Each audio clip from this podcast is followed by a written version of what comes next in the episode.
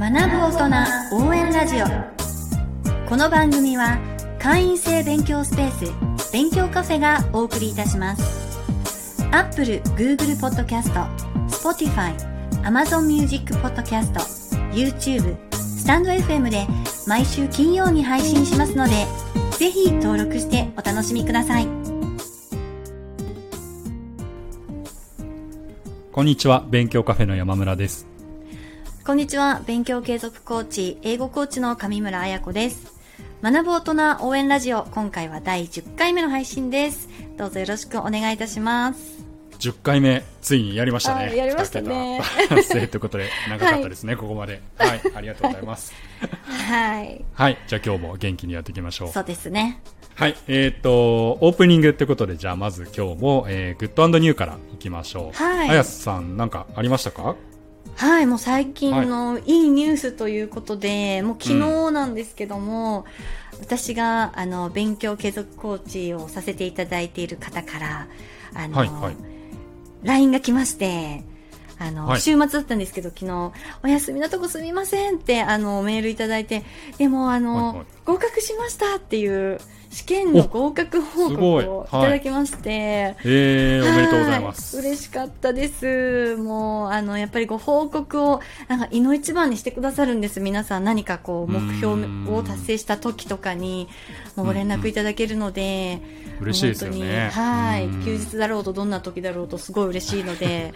はい。またそれで一人で、外で外出中だったんですけども、一人でニヤニヤして、はい。すぐにお返事打ってました。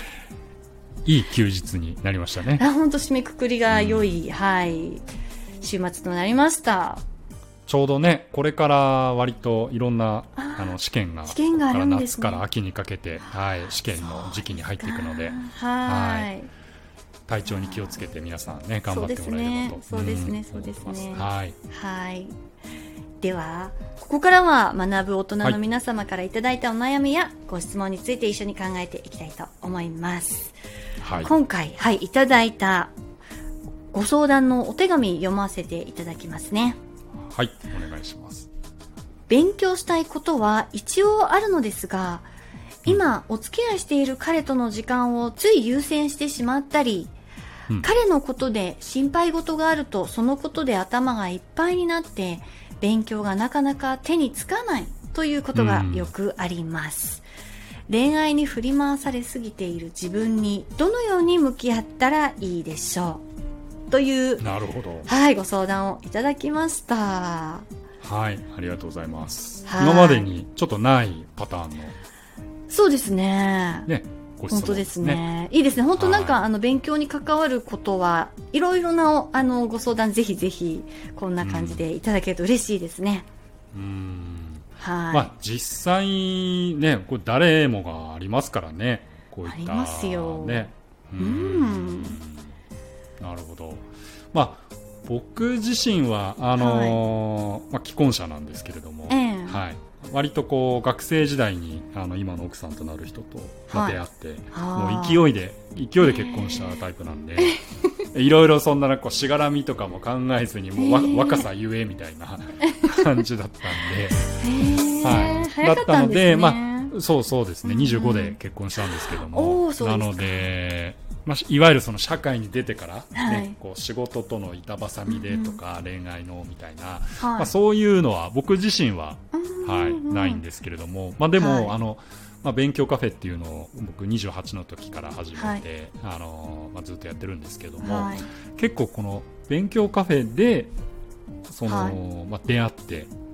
でそうお付き合いするみたいな方ももちろんいれば、まあ、結婚までされてお子さんもいてみたいな方もこれまで何組も、はい、全然えー。1組、2組っていうレベルじゃなくすてです。ね、はい。まあ、あんまり言っちゃうとなんか出会い系みたいな感じで思われちゃって、まあ、あれなんで、はい、あれですけれどもあの実際には、はい、結構そういった方ってのが多いので。そうですか。はいまあ、僕は運営者側お店の人間としてこう、ね、皆さんとこう関わってきたのでその、ね、実際裏側でどうだったかまでは分からないですけれども、はい。はい、どうなんですかね皆さん勉強にちゃんと集中できてたのかちょっとよく分かんないですけれども。そうですか。あの、やっぱり、この社会人になって20代、30代って、うんあのまあ、やっぱり結婚するしないっていう検討する時間でもありますしそういう時期でもありますし、まあ、いろいろとねあの大人になって自由も増えていろんなお付き合いの形が出てくるっていう時期なので、やっぱりこの恋愛とか大人ならではの恋愛の悩みっていうのは、もうすごいたくさんある、はい、そういう時期ですよね人生においても。そうですよね。はいまたこう学生の頃とはやっぱりね違いますからね。そうですよね、うん、まあ、学生は学生で勉強しなきゃいけないけど、もうあの初恋の相手が気になるとか あの、初めての恋愛で、まあ、そちらにすごいねあの入り込んじゃうとかっていうの学生ももちろんあると思うんですけれど。はい。はい。大人になるとさらに結婚するしないとか。結婚したら下でねまたいろいろありますからね。それはそれでまあいろいろありますから、まあ悩みは尽きないわけです、ね、尽きないですよね。うん、でもどんだんだん複雑化してきますよね。やっぱりちょっと大人になってくると。まあ確かにそうですよね、はい、そうですよね、まあ、そんな中で勉強したいけれどもなかなか手がつかないっていうことですよね。そうですね。はい、あの仕事と勉強のバランスとか、なんかそう、はい、そのための時間管理術とかっていうのはいっぱい語られてますし、本もいっぱい出てるんですけれど、まあ、確かに、はい、ね、大人向けの恋愛と勉強のバランスってあんまり話さないじゃないですか。まあ、恋愛と勉強っていうテーマは確かに聞かないですね。ね聞かないですよね。で、そのためにどうやって自己管理していくかとか、自己管理術とかもあんまり語られないと思うんですけれども、でも、確かにね。はい。意外と大きい要素なんじゃないかと思っていて、はい。はい。大人の勉強を阻害する大きな要因になり得る、この、はい、大人の恋愛っていうところもですね、こちらの、ラジオではしっかりと取り組んで、はい、はい、あの向き合って話し合っていきたいですよね。うん。なかなかねこう人には言えなかったりする人もね多いでしょうから。そうなんですよ、はい、でもあるあるの問題だと思いますし私自身も振り返りますと、あの私の20代、はい、まさに本当そういう状況であの会社員しながら、本当は独立起業したいっていう夢を持ってたんですけれど、やっぱり仕事で手一杯、あとはまあ結婚もしたいって思ってたので、まあ、その恋愛に時間をすごいたくさん費やしてもう仕事と恋愛でもう全て埋め尽くされていた20代っていう感じだったので、はい、はい、結局本当何も着手できずに自分の夢に対して、うん、うん、着手したのは結婚して落ち着いた35歳からだったっていうのは、私自身も、はい、はい、ありまして。まあ、後悔してないですけどね、あの時恋愛ばっかだったな、私っていうのあって、後悔はないですけど、もしその時に少しでも他の夢に向かって何か歩みを進んでたら、もしかしたら今違う今があったかもしれないっていうのはありありますね、そこは。はい。なるほどね。それはでもありますよね、まあ、僕もさっき言ったように割と早く結婚して、まあ、子供もできてっていう感じだったんですけど、はい、起業したのも本当その子供ができた後に起業したので。はいはいはい、はい。まあ、その時にこう、まあ、当時こういろんなあの経営者の方とこう交流があった時に、えー、もうあの年齢で結婚して子供もいて起業しましたみたいな人あんまり周りにいなかったのでやっぱり独身の方の方が圧倒的に当時20代なんで、うん、多くてって言った時に、まあ、あのやっぱり家族があったからこそこう頑張らなきゃっていうところで、まあ、それでねもちろんあのその中でこうやってきたわけですけれども、はい、一方でこうじゃあ自分の時間を全部こうビジネスに全投入できるかっていうと、まあ、実際にはね まあ僕自身の反省として割とそうやっちゃってたので申し訳ないことしたなっていうのは奥さんに対して。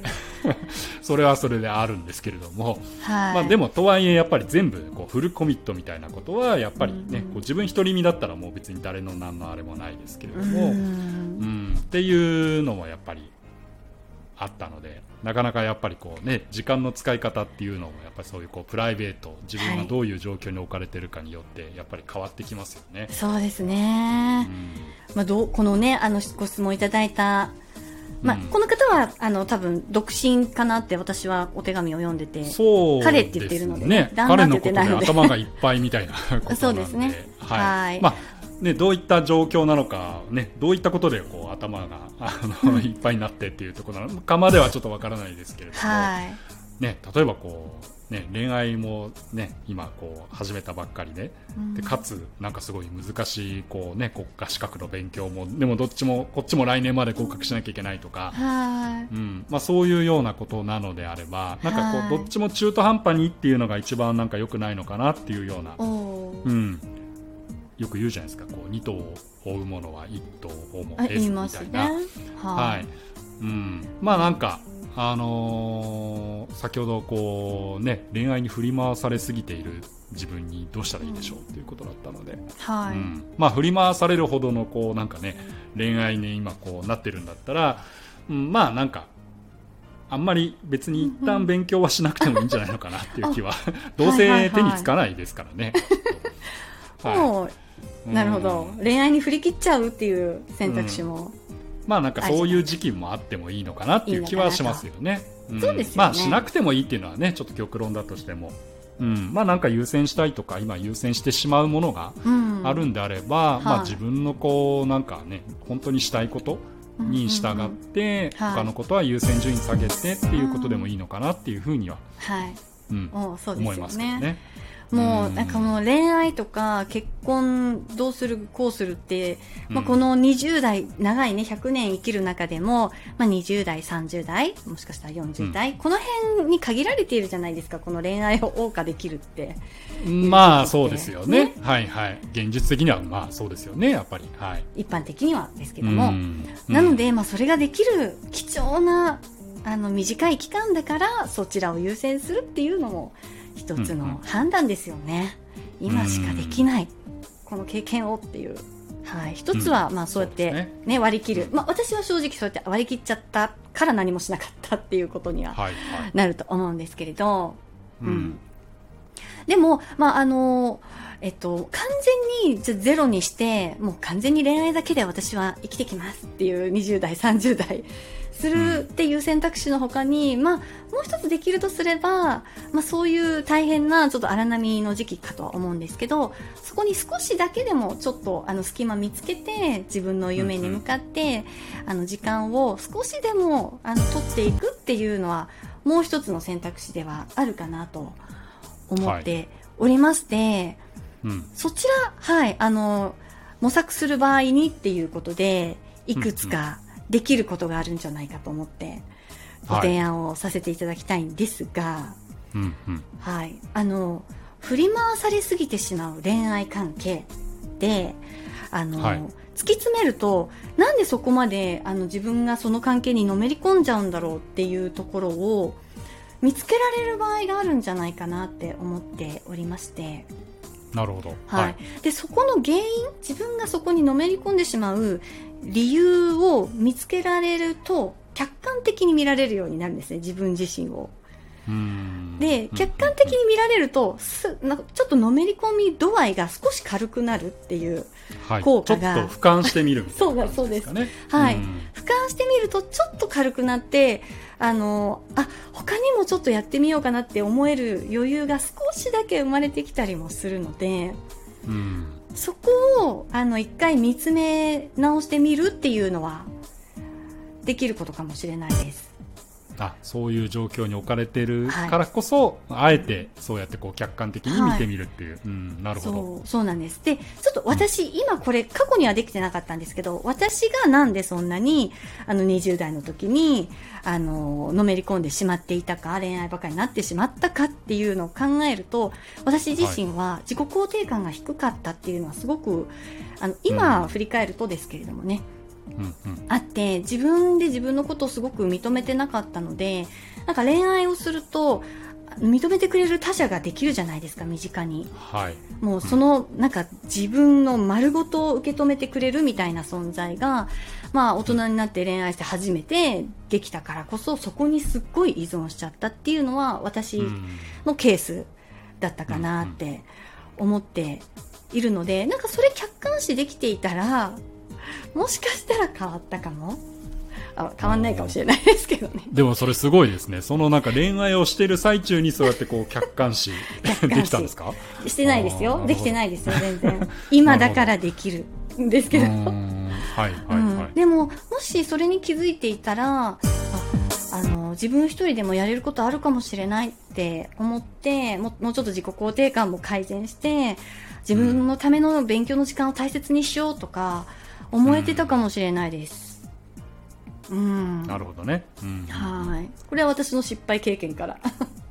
はい、もしかしたらそういう方法も一つあるかもっていうのと、はい、あとやっぱり恋愛してるとどうしてもトラブルが発生しますよね。まあねいいことだけじゃないですからね、ね、ないです、うん、むしろトラブルの連続みたいな。そうそうそうですよ。喧嘩もねしますし、はい、あと離れてね過ごす時間もありますから心配することもありますし失恋ですとか、まあ、ね、ね、あの声が終わるっていうこともありまして、うん、そういう時ですよやっぱり。特に勉強手がつかなくなるっていう、むしろそっちの方が手がつかなくなりそうですね。なりますなります、はい。でそうするともうなんかずっとそのことばっかり考えちゃって何も手につかないってなるので、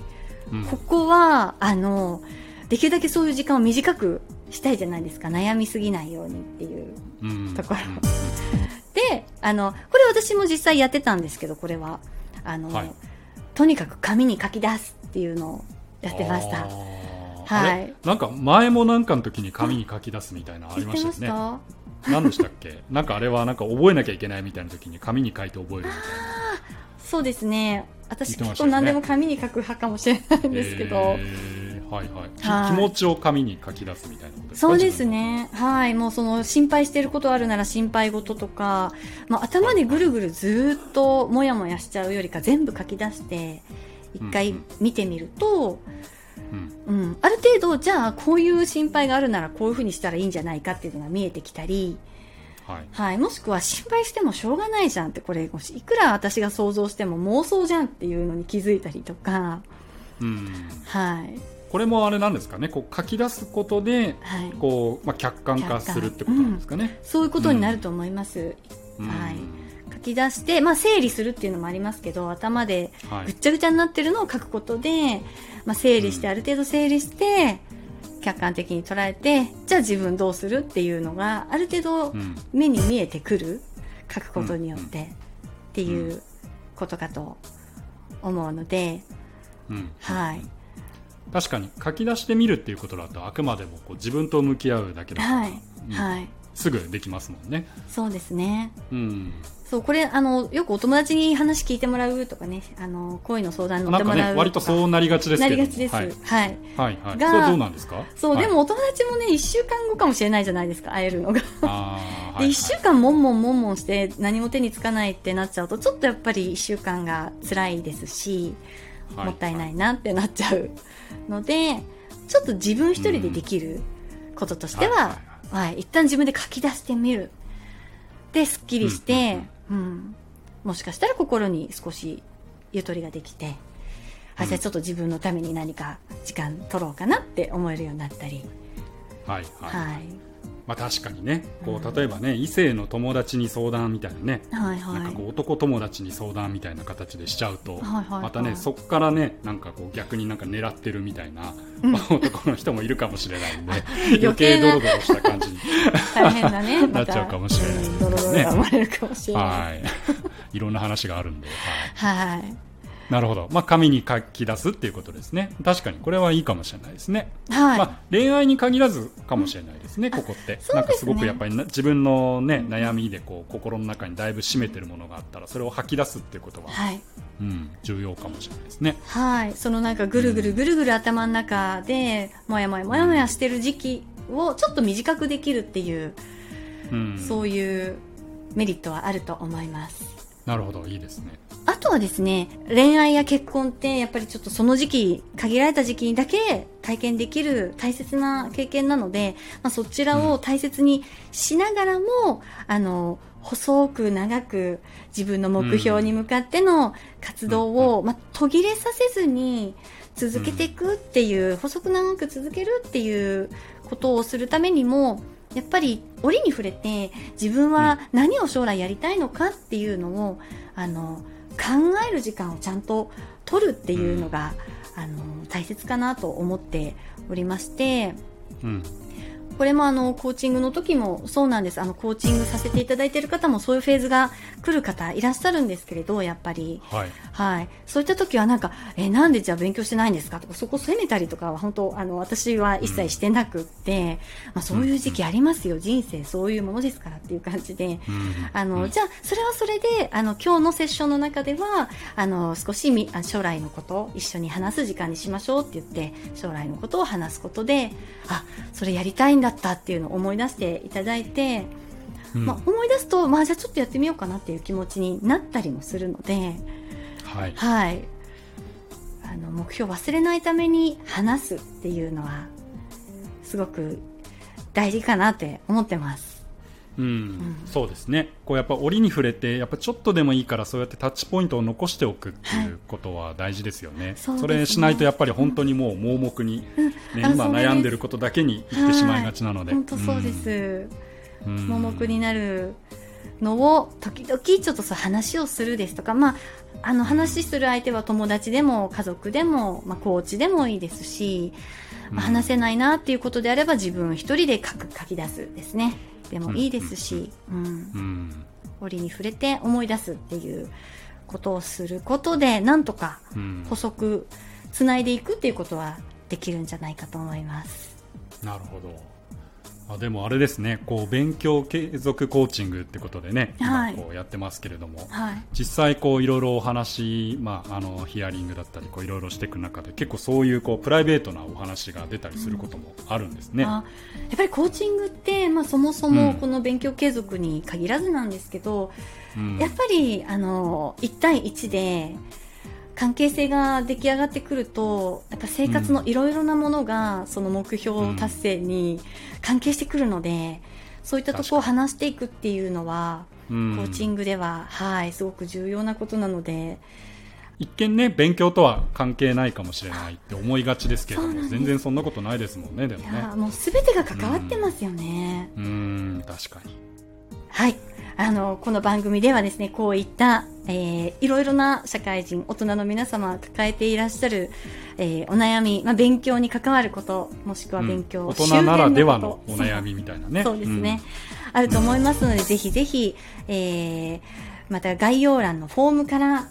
お寄せください。はいはい。あとは、あの、聞いてて、あ、自分の場合はこうだよっていう、そういうケースを、あの、送っていただいても、うんあのまたこちらでその話をもとにまたあの収録させていただいたりとかも、ねうん、はい、はい、できると思いますのでぜひお寄せください。はい、はい、えー、来週はですね勉強成果が出ない時にやるべきことということで配信していく予定です。はい、はい、では今回もお聞きくださりありがとうございました。はい、ありがとうございました。最後までお聞きくださりありがとうございました。勉強カフェや勉強継続コーチング、朝活サポートサービス、IT パスポート講座、サブスク型英語コーチングなど、私どものサービス詳細につきましては、ぜひ概要欄をご覧ください。ではまた次回お会いしましょう。